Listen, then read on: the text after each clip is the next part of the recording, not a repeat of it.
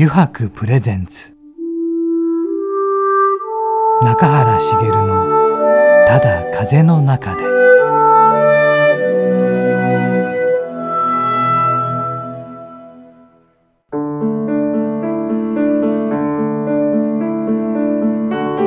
皆さんこんにちは。声優の中原茂です。中原茂のただ風の中で、えー今回もですね横浜駅から徒歩10分ほどのところにあります。湯泊横浜本店よりお送りしてまいります。さて今回のお客様はですね前回に引き続きライフコーチの亀ちゃんです。中垣くんはい。先週すごかったね。いや、すごかったですね。もう、全く出る幕なしっていう。二人ともね。ええ。でも本当にこの亀ちゃんの話がもううん。本当にいいから自分たちが入るのも予想ぐらいでしたね。そうそう、ええ。もうなんか本当セミナー受けてるようだった。ええ。本当にお金払わなきゃいけないかなとそう思っちゃそうそういましたそうそう。ね。また今週もね、はいいろいろ聞いていきたいと思うんですが、やっぱりちょっとセミナーのこととかもね、聞いていかないといろいろ聞きたいね、ですよね。あとまあ YouTube でのやっぱり、うんあの成功した話とかもやっぱりいろいろ聞きたいなと思いますよね。あとお師匠さんもいるみたいなね、えそのことも聞いてみたいいですね。や今週ではまた足りない感じですね。そうだね、まあまあ行ってみようかね。はい、行きましょう。では早速お話を聞いていきましょう。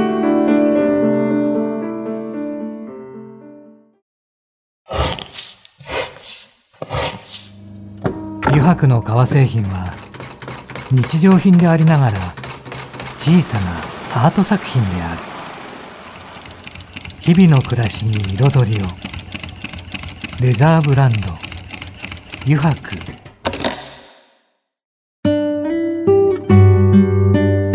油白プレゼンツ。中原茂の「ただ風の中で」では早速お迎えしましょう。ライフコーチの亀ちゃんです。よよろしくお願いします。よろしくお願いします。よろしくお願いします。いやね先週熱い話をたくさん聞きましたがやはりセミナーのこととかも聞いていかないといけないなと思いましたね、はいいくつかやられてるんですよねそうですね。はい今やってるのが心理学を教える半年間のセンターピースと、はいうんあとは5ヶ月間でコーチングを教えるコーチングの講座はいうんと、あとはシータヒーリングっていうちょっとスピリチュアルな、はい。えー、とヒーリング手法を教える3日間の講座と、はい。えーあとはヨガ哲学を、はい。あの教えてる講座があるんですけど、はい。まああその4つが主主力というか、まあ、主流のはい。講座っていうふうになってます。その4つでもすごいです。ね それをずもう10年。ですかね。10教え年続けて10 10年年ですね。すごいですね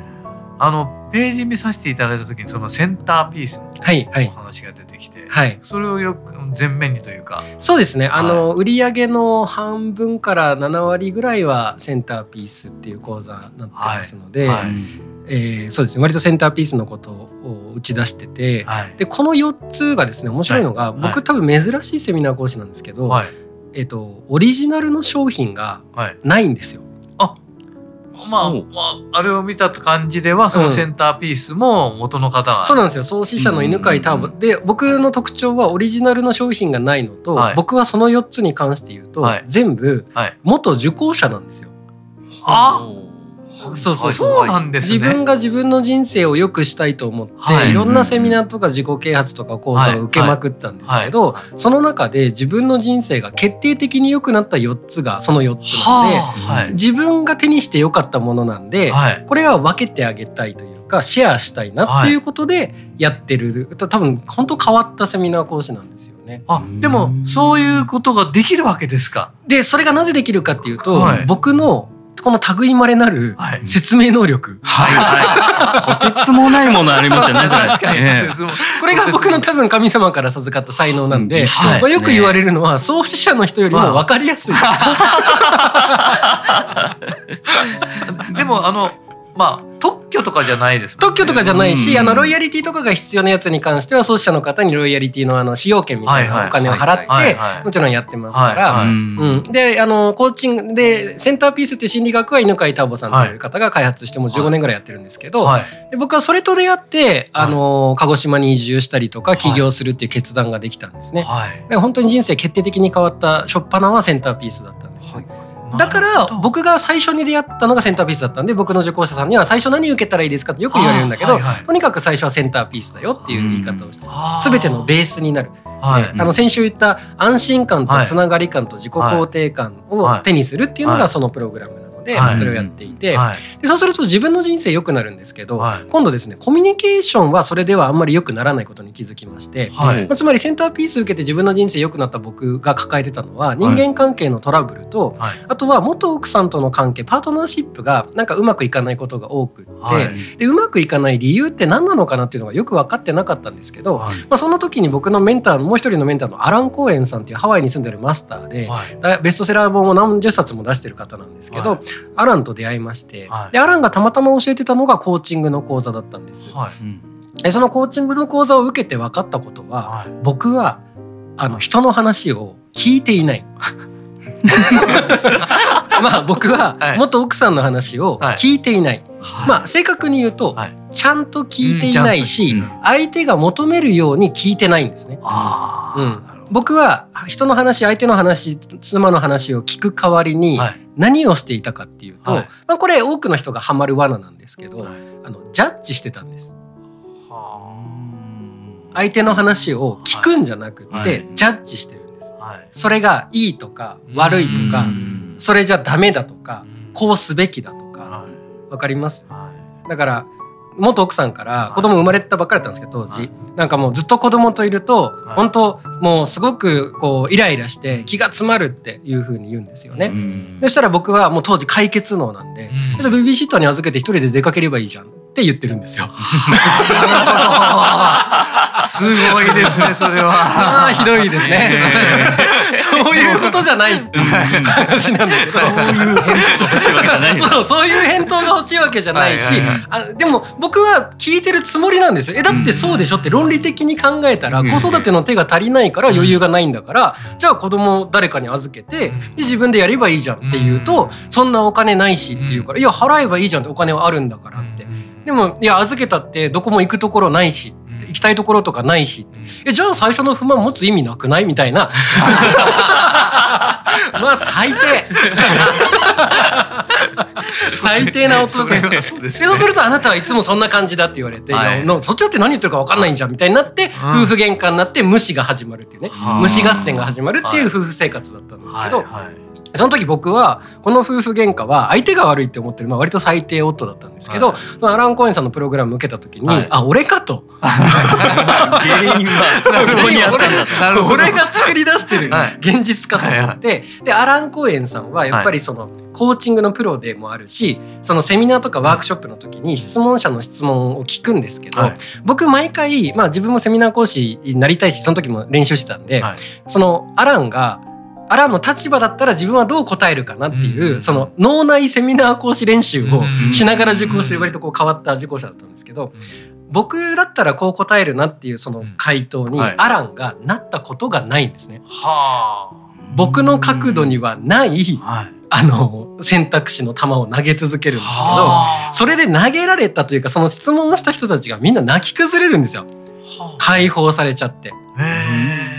そう。だからなんかすごいなと思って例えばもう私は母親を許せないんですみたいなうん。参加者がいたとするじゃないーですか。でもう僕の小賢しい僕のセミナー講師イメージだったらばうん。なんで許せないんですかとか何があったんですかって話になるしあのこうすれば許せるようになりますよっていうレレパートリー100種類ぐらい持ってるんでどれぶつけて解放してあげようかなみたいな感じのセミナー講師だったな僕だったらって思うんですけどアランは何て言ったかっていうとあのひとしきりじっくり話聞いてうん。ひとしきり聞いて聞いて相手が喋り尽くすまで待ってあなたは本当に大変な人生を歩んできたんですねって。もうそれだけ大変な人生なもう虐虐待とかされてたんですけど。それだけ大変な人生だったらあなたはもう母親を許さないで自分のために生きる権利があると思いますって言ったんですよ。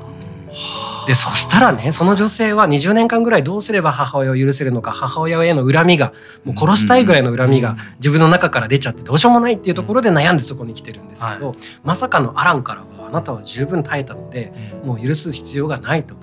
でさらにすごいのが自分のために生きてくださいっていうね。その権利があなたにはありますっていう表現。もうそのねいろんなものが芸術的でその女性は泣き崩れるんですけどもう僕はそんで実力差許す方法100種類ぐらい教えてあげようかと思ってた。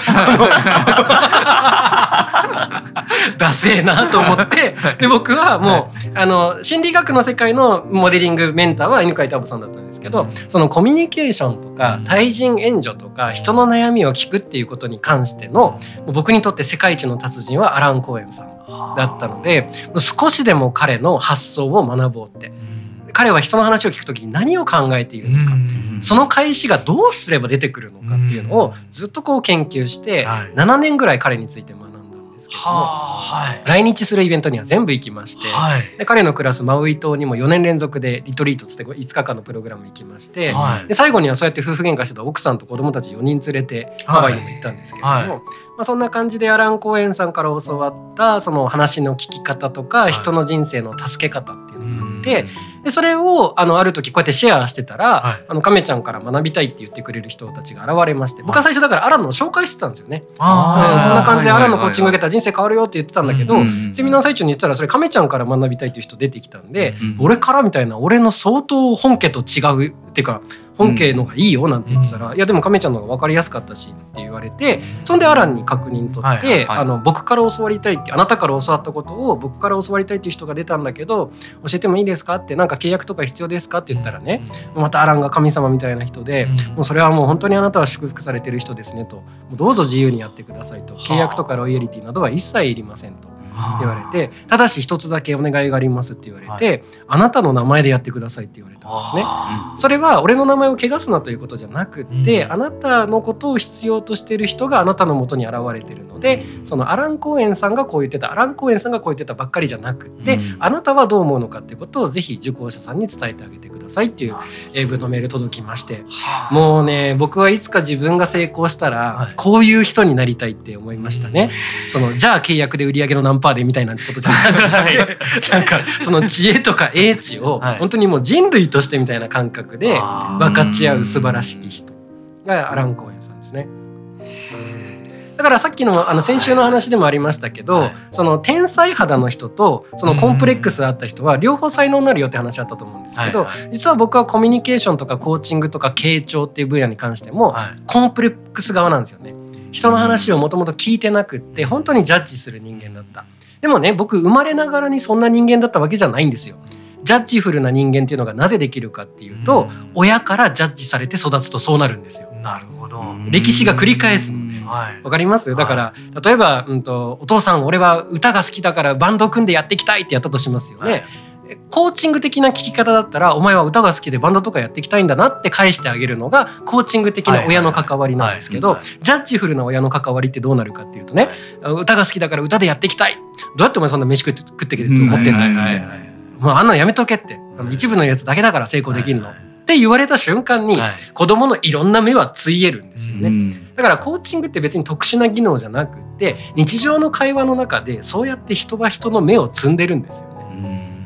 しかもそれが無自覚だとしたら結構恐ろしいことだなと思ってだから僕はコーチングを商売として始めたというよりかは自分の人間関係で無自覚のうちに人の目を摘んだりとかその元奥さんにやってしまったようになんか優しさどこ行ったみたいなコミュニケーションしかできない自分に嫌気がさしてちゃんと人の話を聞けるようになりたいって思ってねコーチングを学びそしてそれを教えてるので僕のコーチングの講座って結構だから独特なんですよね。ジャッジしないで聞くっていう日常生活に生かそうぜっていうのが目的なのであって、はいはい、コーチング学んで稼ごうぜみたいな話では全然ないですよっていうね感じかなと。なんかある？もう圧倒されまくりではあるんですけど。いやそこでやっぱりちょっと聞きたいのが、はい、あの YouTube に関して、ね、でやっぱりその最初はうまくいかなくて、はいはい、そこで YouTube 始めてからぐっと、はい、あのーうんビジネスがビジネスがうまくいくようになったっていうところの話とかは、はい、多分そこを聞きたい人いっぱいいるんじゃないかなと思って。はいはいはい。えー、それはですね2つ要因があるんですけど、まあ、1つ目はやっぱりあの余裕がなかったというか、えっと、つまり後付けでいろいろいくらでもかっこいいストーリーはあるんですけどあの2019年当時の僕の状況って実は集客もすごくうまくいかなくって、うん、で広がりもなくって本当にぶっちゃけ行き詰まってでお金も尽きちゃったんですよね。ってなってった中であの最後の打ち手は何かないのかって思ってた矢先に、あの YouTube 同業他社同業のセミナー講師業やってる友人で、はい、えっと、YouTube を僕と同じぐらいの売り上げで、僕と同じぐらいの影響力だった人がね、うん、2年前ぐらいに YouTube を始めてた結果、どうなってたかというと超絶有名人になってたんですよ。一人は鴨頭義人さんっていう元マクドナルドの、えー、と YouTube 講演家の方で僕実は学生時代の店長なんですね。えっていう縁があってだから鴨頭さんとかすごい知ってたんですけど、気づいたら100万人超える YouTuber になってたんですねまず。でもう一人は、えっと、スピリチュアル YouTuber の Q さんっていう人いたんですけど Q さんも YouTube やる前のそこまで有名じゃない Q さんと僕は知り合ってて結構仲良かったんですけど、うん、YouTube 始めたら10万人ぐらいになってまして登録者が。で Q さんが鹿児島に来まして僕が住んでる鹿児島に来ましてお話会やってたんですけど、はい、満席なんですね。でもう一睡の余地もないぐらい入ってたんです。でさらに驚いたのは Q さんと鴨頭さんそれぞれと僕は会って話すじゃないですか、はいはい、そしたらね2人ともこれはちょっとスピリチュアルな表現になっちゃうんですけどオーラが変わってたんですよね。はあ、変わってた、変わってたんです。なんか凄みがあるというか自信があるというか堂々としてるというか、うん、うんどういう表現がいいんでしょうね。なんかあのお笑いで言うとなんか NSC の養成所の同期だった人がなんか m 1で優勝して、こう変わっちゃったみたいな感じとちょっと似てて昔のその人を知ってる僕からすると明らかにオーラが変わってるってなってで僕はそれで一体これは何でオーラが変わったんだろうかっていうこう仮説を立てたんですけど売り上げが上がったからかなとかファンが増えたかなって思ったんですけどそれは結果であって原因じゃないと。オーラが変わった真の原因は何かっていうとこれがですねあの見られることだっていう結論に行き着いたんです。でその当時ちょうど僕は量子力学っていうのにあのハマってまして、はい、量子力学っていうのは観察すると観察された対象は変化するっていう学問なんですよね、はい、だから例えばこの机って僕が見てる時のこの机の物質の状態と、はい、僕が見てない時のこの机の物質の状態って違うっていうのが分かっちゃったんですね。うんということは見るということには何か作用が生まれるんですよね。また別な研究だと水は答えを知ってるっていうあの横浜国立大学の江本勝さんというもう亡くなっちゃった教授が書いたベストセラー本がありまして水にありがとうって言って結晶を取るとすごい綺麗な結晶が取れて水にバカ野郎っていう言葉をかけてから結晶を取るとすごいなんか乱れた結晶になるっていうね。でそれが世界中の言語どの言語で試してもそういう結晶になるっていう本があって、まあそれ自体もフェイクじゃないかとかっていう批判もあるんですけども僕は本当だと思っていてということはどう見るかっていうことと見られるっていうことによって対象物っていうのは変化するんですね。で YouTube って何が起きてるかっていうと僕で言うとセミナー講師業ってリアルでどれだけたくさんの人にセミナーするっつっても50人とか60人ぐらいじゃないですか。で頻度としてはまあ月に10日ぐらいやれば多い方ですよね。だけど YouTube ってそのオーラが変わった友人たちは1回やると2万回とか3万回とか再生されてるんですよね。多いやつだと100万回とか再生されてる。ということは YouTube を通じて見られてるんですよね。はい、で見られて見られてしかも何だったらただ見られてるんじゃなくて感謝されて見られたりとかその人のおかげで人生が変わったっていうふうに見られてで人は見られた通りに変わっていくっていうのがまた宇宙の法則なのであ。なるほどと俺は見られないとダメなんだですね。うん、で YouTube を始めると見られるじゃないですか。だけど面白かったのは YouTube 始めても最初の方再生回数5回とかですよ。見られねえじゃねえか でもそしたら自分で見ればいいんですよね。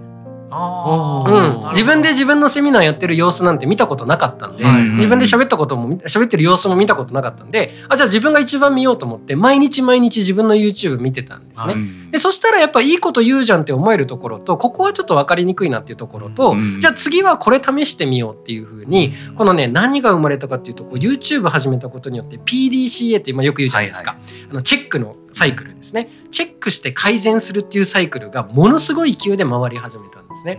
だから僕この10年間のセミナー講師生活の中で一番セミナー講師力、まあ、もしくは講演家力が伸びたのはあの YouTube 始めて自分自分で見まくった時ですね。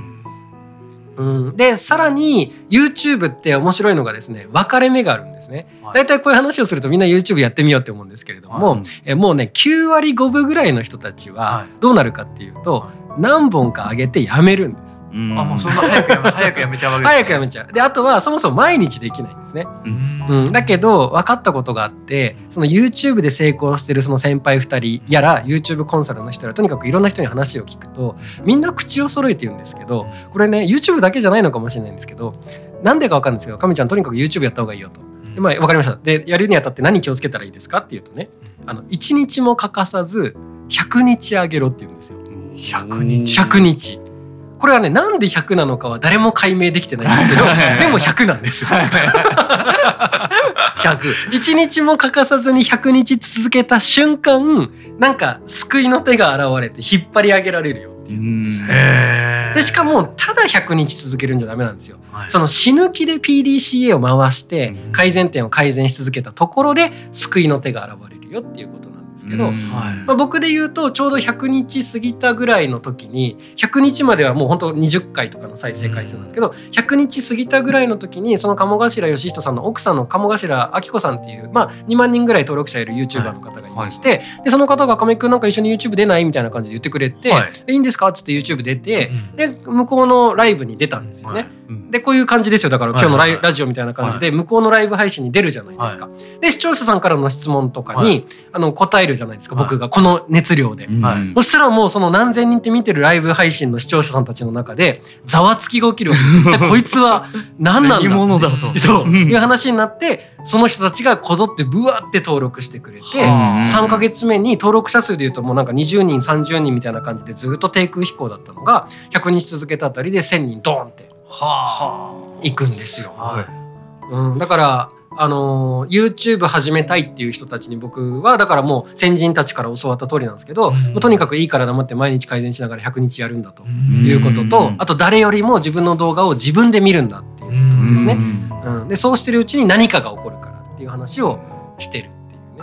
話なんだ。からこれは YouTube だけの話じゃなくって YouTube っていうのはなんかねあのこの宇宙の縮図みたいな感じなんじゃないかなって思ってますね。あの起業した経験のある人は起業のプロセスに非常によく似てるよっていう話をするんですけどね。最初鳴かず飛ばずじゃないですか、はいはいはい、だけどやり続けてるうちにどっかこう売れるポイントがあって、うん、で一回売れてからなんかバズるポイントがあって、うん、でもバズった後維持するのがちょっと難しかったりとか、うん、中だるみしないようにとか、はい、なんかその起業して成功するプロセスと YouTube 始めるプロセスってすごい似てるので、はい、まあ、僕は良かったのは10年間の中で、まあ、そこまで大成功じゃなかったけど起業してある程度成功の経験と最初のうちってうまくいかないよねっていうのが分かってたんで、YouTube 始めて再生回数が伸びない時も焦らなかったですね。うん、むしろ淡々とあなんか懐かしいなみたいな企業当初の感じだなって思いながらやってたので、まあ、すごく良かったんじゃないかな。はあ、話聞けた。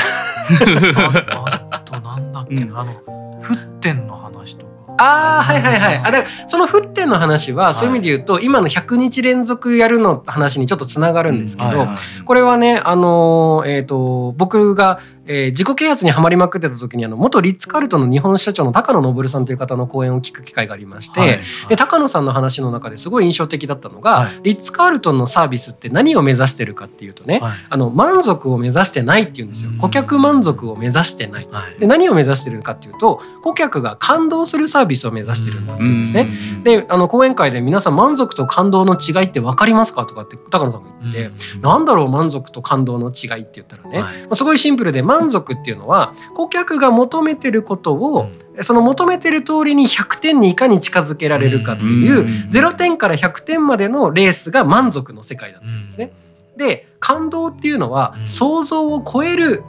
体験があった時にしかもそれは喜びの体験があった時に100度を超えるっていうね。で満足例えば199点の満足度と101点の感動の間には信じられない開きがあるっていうんですよ。でそれは水が教えてくれるって高野さんが言っていて水っていうのは結局0度から99度までの間はあったかいけどただの飲み物であんまり力がないと。だけど100度超えて気体になった瞬間にあの蒸気機関車が動くんだって言うんですよ。わかります？だからそれをティッピングポイントってまあ英語で言うんですけど沸点っていうやつですね。だから沸点を超えた瞬間に世界が変わり始めるっていうのが、まあ、水の世界でいうと100度を超えた瞬間に機関車が動く。だけどその液体の状態で機関車どうやって動かそうとしても動かないみたいな話があるのでだからその沸点に達するまではもうそのやっぱり繰り返すっていうことですよね。毎日力で淡々と繰り返し続けるといつの日かそのティッピングポイント沸点っていうのが誰しも超えるよって話なんだけどただ水は分かりやすく100度なんですけど僕らのこの世界はいつその沸点を迎えるかが分からないっていうのがこのゲームの面白いところでなので沸点を期待しちゃダメなんですね。いつ沸点が来るかなんか分からずに没頭できる何かを見つけることこそが沸点に一番近い方法なんじゃないてて、うん、だからあのコツコツやっぱやり続けることだし、自分にとっての沸点が何なのかってことですよね。うんね。だから僕は YouTube が自分にとっての沸点とティッピングポイントだった、僕の価値とか僕の才能が世界に広まるきっかけは YouTube だったし、まあ、これからも YouTube であり続けるんだろうなと思ってるので、まあ、自分の中では生命線だと思ってるので毎朝ライブしたりとか毎日セミナー動画をやっぱりどれだけ売り上げが上がってもやめようってやっぱ思わないですね。うん。まあ、それが主軸というかね幹になってるわけですね。そうですね。であとやっぱりあの宇宙の法則シリーズいくつかあるんですけど、はい、あと質量保存の法則というかエネルギー保存の法則っていうのもあると思ってまして、はい、まあ、これは僕のメンターの犬飼太郎さんの考え方なんですけどその自分が社会に対して何か価値を提供したとするじゃないですか。はい、でそうすると綺麗に何らかの形でそのお金とかになって帰ってくるっていう考え方がありまして、で YouTube ってどういうメディアなのかなって思った時にこれもう珍しいぐらいの、えっと、価値の先出しメディアなんですね。あつまり YouTube って後から広告収入とか入るんですけど、はい、最初のうちチャンネル登録して動画配信しまくってる時って、はい、動画を見た人は何かの価値を受け取るじゃないですか、はい、僕のセミナーと僕のセミナーの価値を、だけどその人たちは僕にお金払ってないんですよね。うん、でこの時にあの、まあ、考え方としては宇宙があるとすると宇宙に価値の預金をしてる感覚なんですよね。わかります？その話例えば10分の動画の価値が1万円あるとするとでそれをなんか100人の人が見たとすると100万円の価値を宇宙に預金しててでその人たちは僕に100万払わないから僕にはお金来ないんですけどでもね何らか巡り巡ってその紹介だったりとかあのあるいはその人たちが買うっていうこともあるし巡り巡って必ずこう手元にお金も返ってくるっていう感覚なんです。でこれがあのあなるほどっていうのが分かっちゃって、はい、ということはだから僕今お金の不安が本当になくなってきた理由としては、はい、毎日 YouTube やってるじゃないですか6時半から、とあと,、えー、とセミナー動画も。でそれ毎日大体2万回から3万回ぐらい再生されるんですね。とい。うことはもうその人たち見ちゃった人たちは嫌顔でも価値受け取ってるんで。はい、うん、ってことはその人からやってくるか別な人からやってくるか分かんないけど宇宙にはそんだけの価値を僕貯金してるんで、いざという時絶対帰ってくる。いう確信があるので資金繰りの不安がなくなったんですね。でもこれも YouTube というメディアがなかったら価値を先に渡すってじゃあ街頭で演説とかすればいいんですか？ってなってくんだけど、うるせえなって価値じゃなくて迷惑の方を社会にばらまいちゃうんで迷惑ばらまいたらなんか迷惑が返ってくるからお金にせよ何にせよ尽きてしまうんですよね。だから純粋に価値だけ渡して見たい人だけ見てくれるメディアっていうのが YouTube だとするとこれとんでもない話だなって思う。んですね。うんだからそれを僕はね価値の先出しでお金の後入りっていう言い方をするんですけどなんか冷蔵庫のあのね卵のローテーションみたいな感じで。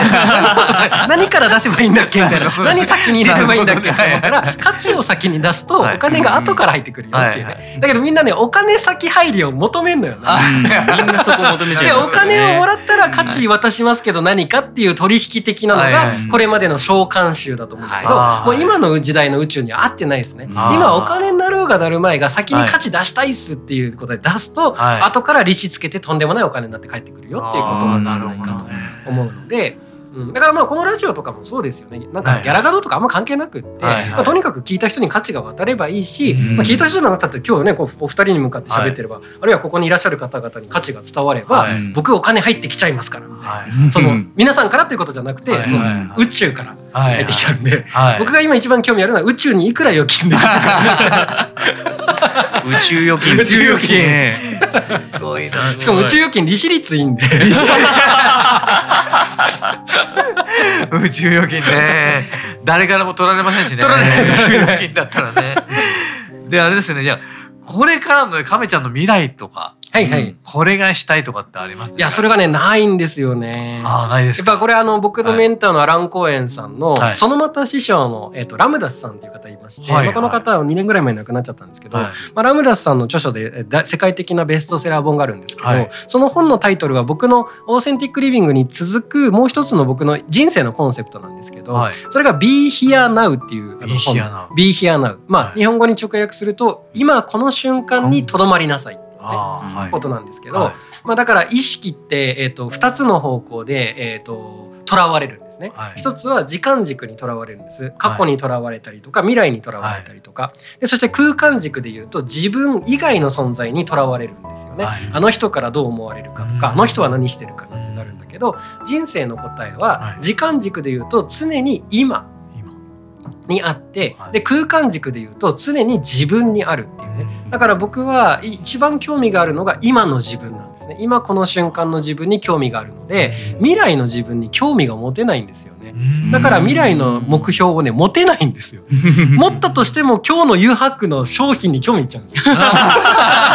あの靴とか欲しいってなっちゃうから、もう今にだけ興味を持って生きるってやってると目標なんか持たずともおのずとそこに導かれるんじゃないかなってただこれはねあの本田健さんっていう方がおっしゃってるんですけど、はい、2つパターンがあって人は、はい、展開型と目標型ってあるみたいで、はい、展開型っていうのが僕みたいな Be Here Now 型なんですよね、うん、今この瞬間にとどまって目標とか持たない方が人生が開けていくタイプ、うんで自分がそういうタイプだって分かってるから Be Here Now でもあるんですけど、うん、でも一方で本田圭佑選手とかイチロー選手みたいに、はい、僕はなんか大きくなったら大リーガーになるみたいな感じで目標を持つことで今が死ぬほど充実する目標型っていうのもいるんですね、うん、だからこの Be Here Now は僕は全ての人におすすめじゃなくって自分が展開型だと思う人には Be Here Now 型がよくって自分が目標型だと思う人は大きな夢とか目標を持とうねっていう話をしてるんですけど、まあ、それ僕は完全なる展開型だと思ってるので目標がないです。なるほど。今の話もね。すごいな。自分はどちらかというと目標型なのかもしれない、ね、そうそうですね、うん、そうですね。で面白いのは目標型の人は会社組織を大きくするのが向いてるそうですよ、はい、なるほどあのビジョンを描けるし、計画を描けて人をこう束ねられるはいはい、で B ヒアナウ型の社長が会社を大きくしようとするとおかしくなる、はい、その時の気分で人になるほど 今ですもんね。今です、ね、今しかないし自分しかないから、そんなやつ雇ったっけみたいな感じになって会社がおかしくなって。いくってでももともと自分 B ヒアナウそうあのクリエイターの方は結構 B ヒアナウ型が多い、だからガキさん珍しいと思います、うん。割と両方できるんじゃないですかね。だから B ヒアナウモードと目標モード。と会社をっていうふうにしっかり考えてきてから目標型に変わってきたなっていう。うんうん、いやありがとうございました。えー、なんか今週もね、今週も 今週もなんか特別講座を聞いたような。はい。また宇宙預金してもらって。宇宙預金してもらって、どのぐらい宇宙に溜まってんだろうね。生きてるうちに回収あるといいですね。なるほどね。でもまあ仮に預金したまま死んじゃったとしても宇宙全体としては良くなってるから。良くなってる。いいんじゃないか良くなってますね。だから両方いいですよね。帰ってきたら自分がラッキーだし、帰ってこなかったら宇宙が宇宙がから、宇宙のためにみんないいことしたらいいんじゃないか。宇宙が豊かになってる。そうですそうです。素晴らしいですね。ありがとうございました。2週にわたってあのライフコーチのね亀ちゃんさんの話をいっぱい聞きました。なんか特別講座が2週あったようなね感じでしたね。はい。それでまたこの後ね9時やろうぜというコーナーがあるんですが、はい、それもいよろしいでしょうか？いいですよいいですよ。じゃあ引き続き9時やろうぜのコーナーもよろしくお願いします。はい、よろしくお願いします。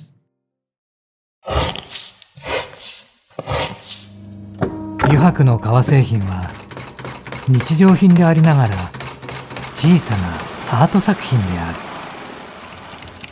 日々の暮らしに彩りを。レザーブランド。油白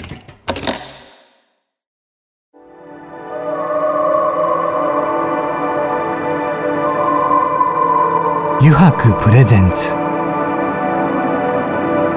中原茂の「ただ風の中で」さてここからの時間はですね9時に書かれた質問に沿ってゲストの方とトークをしていこうと思います。9時やろうぜのコーナーです。亀ちゃんここに9時がありますので、はい、聞いていただけますか？はい。じゃじゃん、はい、さあ今度は何でしょうね。あ初めて買った CD は何でしたか？初めて買った CD これはちょっと2秒ぐらいで終わると思うんですけど、はいはい、でもここから広げてくれるんだろう、いやいや。広がらないですね。広がらない。あのチャゲアスカの、はいはい、セイエス。セイエス101回目のプロポーズのドラマ好きで買いましたね。いややっぱり時代が違うな俺が俺はでも101回目っていうあの沸点と一緒なのかな。そうだ。100 回100回目のプロポーズだと多分来ないですよ。そういうことかも。101回目のそれ分かってる方がタイトルつけてるんだろうなって。そうだね。そうだね。じゃあ次行って行ってみましょう。はい。チャゲアスいいね。一生懸命広げようと思ったんだけど。チャゲアスか。一人だけ私だけというくらい小さなこだわりを教えてください。私だけだけというくらい小さなこだわり,、あれば。ああこれはあのあれですね本業の方なんですけど、はいはいはいはい、僕あのセミナー講師になった時に、はい、やっぱり何でもそうなんですけど特徴を持っていった方がい。いじゃないですか。はいはい。はい、で商品とかセミナー講座が全部その自分が受けてよかったやつなので、オリジナリティがそこに生まれないから、じゃあオリジナリティをどこで持ったらいいのかなって思った時にこれなんでか分かんないんですけど僕ある時気づいちゃったんですよ。あのセミナー受けまくって講演会行きまくってたら、い。い。セミナー講師といい講演家には共通する条件がありまして、でそれがね、あの例え話がうまいっていう。話がありまして、まあ、英語ではこれをメタファーって言うんですけど、でアラン・コーエンさんがねとにかくもう例え話の宝庫なんですよ。はい。例え話には2つあって、本当の例え話と、あとはエピソードですね、昔こういう人受講生さんがいたんですみたいなエピソード風の例え話か、え本当の例え話かっていうのがあって、で僕はもうある時もう例え話収集家になろうと思って、はいはい、あの例え話ノート作りまして、アランが例え話言った瞬間に来たと思って、はいはい、例え話を読むって、はい、アランの本読む時でも本にも例え話がいっぱい載ってるので、はい、例え話を、えーと、メモるようになったのではい、でそのおかげか僕講演会とか YouTube ですごいお客さんから評判がいいのが、例え話が分かりやすい。はだからさっきも満足と感動の違いとかっていうのは、はいはい、あの蒸気機関車を動かせるっていうのはまあ例え話なんですけど、はい。はい、それは高野さんが言った例え話なんですけど、はいはい、分かりやすかったんで、はいはい、分かりやすい例え話をとにかく収集して、それを伝えることによって本家よりも分かりやすいみたいな感じを出してるので、はいはい、僕例え話マニアですね。その例えは面白いってなったら拾うように。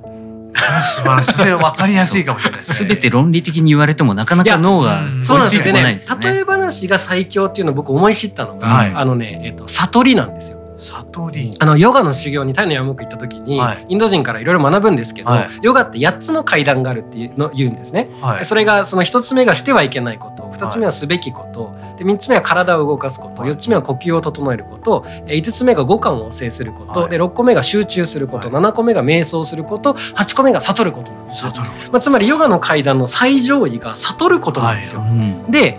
僕はもう賢いのですぐ定義を聞きたがる。サートルって何ですか？はいはいはいはい。確かにそうですね。そのインド人から帰ってくるのは、はい、その質問が出ない状態だっていう。確かに確かに。で僕は悟りの定義を誰か教えてくれと思って、はい、でも定義がないから、はい、ってことはせめてその悟りをメタファー比喩で誰か分かりやすく教えてくれてる人はいないのかと思って悟り系の本をですね片っ端から読んだんですよ、はい、だけどどれもしっくりこなかったんですけど一、人だけですね。あなるほどって思った人がいて、はい、それがオショーって OSHO って書いてオショーさんっていうインド人がいるんですけども、もう亡くなってる方なんですけど、はい、和尚の本で、はい、もうもものすごいたくさんの人から聞かれる質問の一つに「はい、悟りとは何ですか?」というのが書いてあって そうそうと思って俺もそれと思って。であのどれだけの人に説明しても分かんないので例え話で答えようって言って、はいはい、でそれが「悟りとは眠りのようなものだ」って書いてあったんですよ。はい、でどういうことですかって言ったら眠りっていうのはその主体的に行うものなんだろうかってその書いてあるんですね。はい眠りに対して僕たちができることは眠りが訪れるのを待つだけなんじゃないかと。はい、つまり布団を敷いたりベッドに横たわって、はい、電気を消して、はい、暖かくして、はい、そして目をつぶる、そうすると眠りというのは向こうからやってくるでしょうと。だから眠りに落ちるという表現をするんですね。で眠れない人ってどういう人なのかっていうとこれ面白いんですけど不眠症の人たちは眠ろうとするんですね。訪れるものなはずなのにこちらから起こそうとすると眠れなくなる。そして不眠症になる。だから世界中の悟りたいという人たちはその状態だっていうんですよ、はい、悟ろうとしてるから悟れない。言われて、はい、じゃあ悟りにできることは何かっていうと悟りが訪れるための準備までですよって。でその準備が実はさっき言った7つの階段なんですよと。で7つの階段で悟りの手前の名前は瞑想なんですね。だから悟りに最も近づける準備運動は目を閉じて座ってあの目を閉じてひたすら呼吸するっていう瞑想。だからヨガの修行では僕1か月間そのタイの山にひたすら瞑想してたんですね、でもそしたら確かに眠りに落ちた瞬間じゃないですけど悟りに落ちた瞬間っていうのが何回かあるんですね、はいはい、でも分かってきたのは悟りというのはでもう一つ、えーと、その和尚さんが言ったのが、はい、あのもう一つ悟りというのを例えるならばそれはまあ OSHOさんって結構下ネタ好きなんですけど セックスにおけるエクスタシーのようなものだっていう表現をしてて、まあ、これもメタファーなんですけどセックスにおけるエクスタシーというのは瞬間訪れる最高の経験であってその後日常に戻るだろうと。だからセックスにおけるエクスタシーがどれだけ素晴らしいものだったとしてもずっと続いたとしたらそれは地獄になるんだっていう言い方をしてたんですね。だから悟りたいという人たちはエクスタシーをずっと求めてるようなものなのでそれ手に入ってもいいけど地獄だぞということを言いたいんだって書いてあってで結論悟りなんか求めんなって書いてあって。なんてかっこいいなって。すごい。でしょ？でそれ完コピしようと思ったから今再現できてるらしい。素晴らしい。何の話でしたっけ？もう一枚。例えばの話だったっけっていう。いや素晴らしいな展開がね。いや展開が面白すぎるな。じゃあいきます。もう一ついきます、はい。えー、忙しい時こその亀ちゃん流リラックス方法またはリセット方法を教えてください。あこれはもう超絶具体的になっちゃっていいですか？いいですよ。麻布十番にある台湾人のスタッフがやってる足の家っていう、足の家、マッサージ屋さんがありまして、はい、そこは不思議なんですよね。はい、なんか行くとあの感覚としては、はい、アンパンマンがジャムおじさんに顔変えてる感じはい、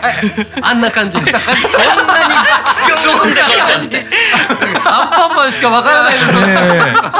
っていうのが実はメタファー比喩なんです、ね。はいはいはい。あのいろんなマッサージは行きましたけど、はいはい、あのアンパンマン感を味わえるのは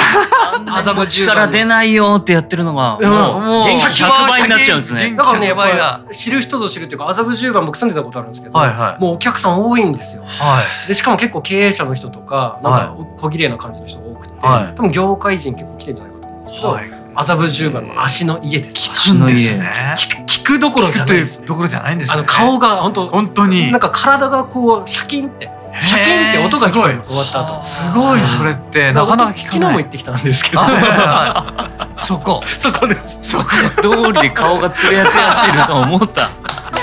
作りたありがとうございました。なんかね、あの、くじやろうぜのコーナーもね、どうもありがとうございました。ね中脇くんどうでしたか？いや本当に面白すぎでしたね。面白すぎて本当にためになる。いやもう、後から後から尽きることはないね。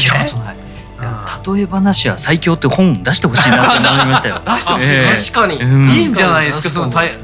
え話は最強今このタイトルも今売れる本の名前の あれですね。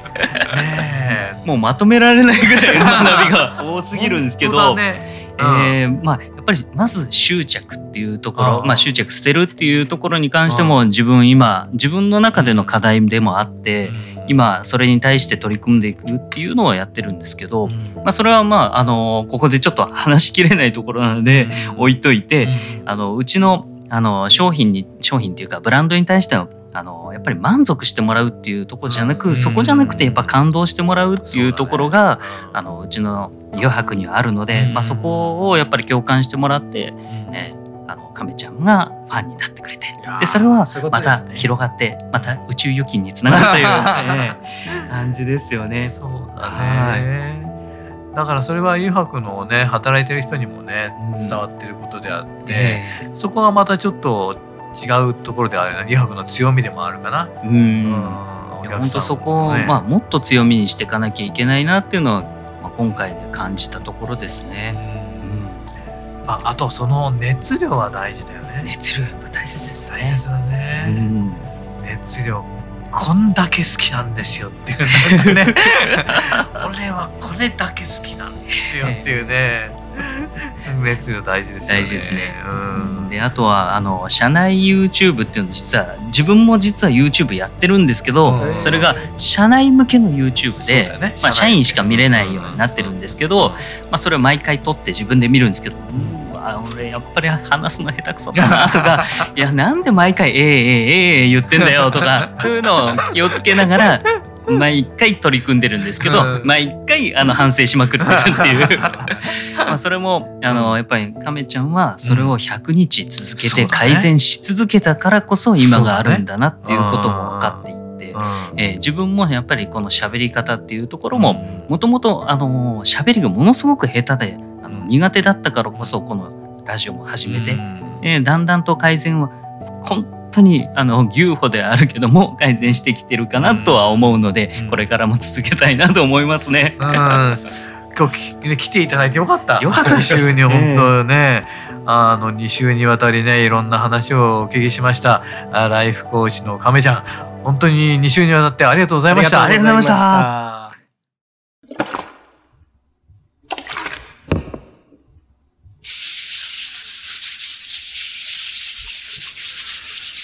油白独自の手染めのグラデーションは川に新たな命を吹き込む。色とりどりの空の情景。青く深い海。誰もが感動するあの一瞬を閉じ込める。レザーブランド油白